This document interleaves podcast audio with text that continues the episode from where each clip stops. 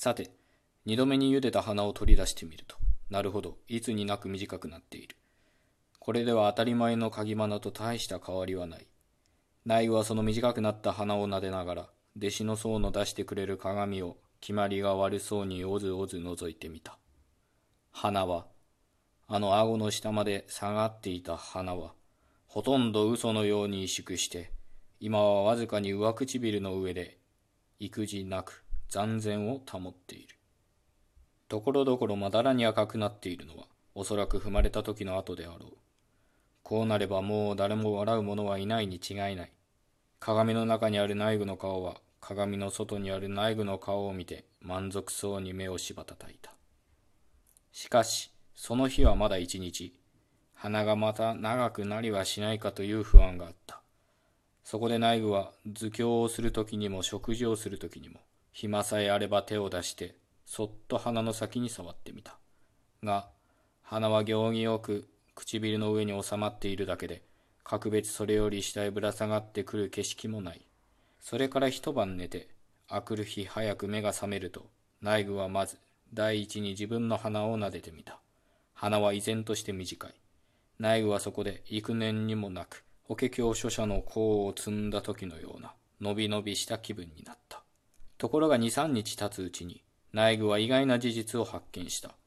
それは折から用事があって、池の王の寺を訪れた侍が、前よりも一層おかしそうな顔をして、話もろくろくせずにじろじろ内具の花ばかり眺めていたことである。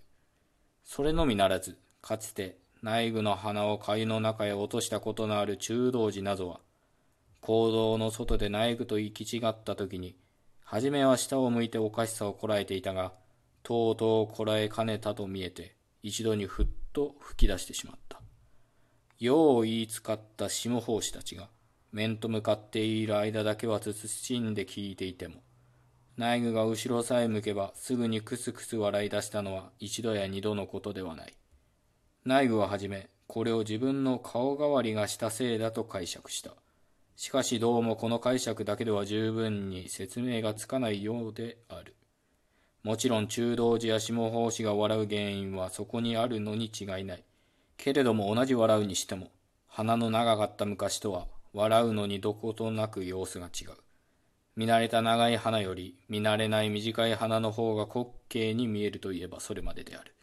が、そこにはまだ何かあるらしい。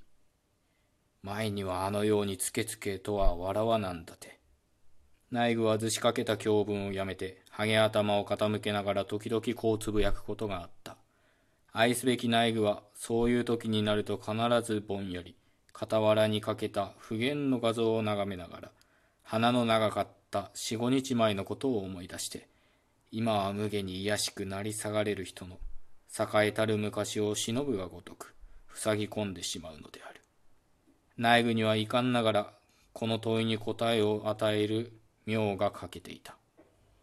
人間の心には互いに矛盾した二つの感情がある。もちろん誰でも他人の不幸に同情しないものはない。ところがその人がその不幸をどうにかして切り抜けることができると、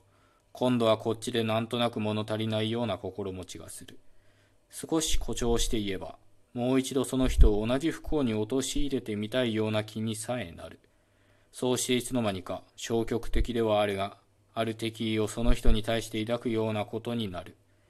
内具が理由を知らないながらも、なんとなく不快に思ったのは、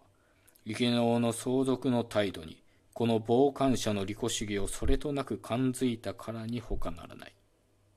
そこで内具は日ごとに機嫌が悪くなった。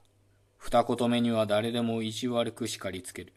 しまいには花の領事をしたあの弟子の僧でさえ、内具は宝剣丼の罪を受けられるぞ、と陰口を聞くほどになった。ことに内具を怒らせたのは例のいたずらな中道士である。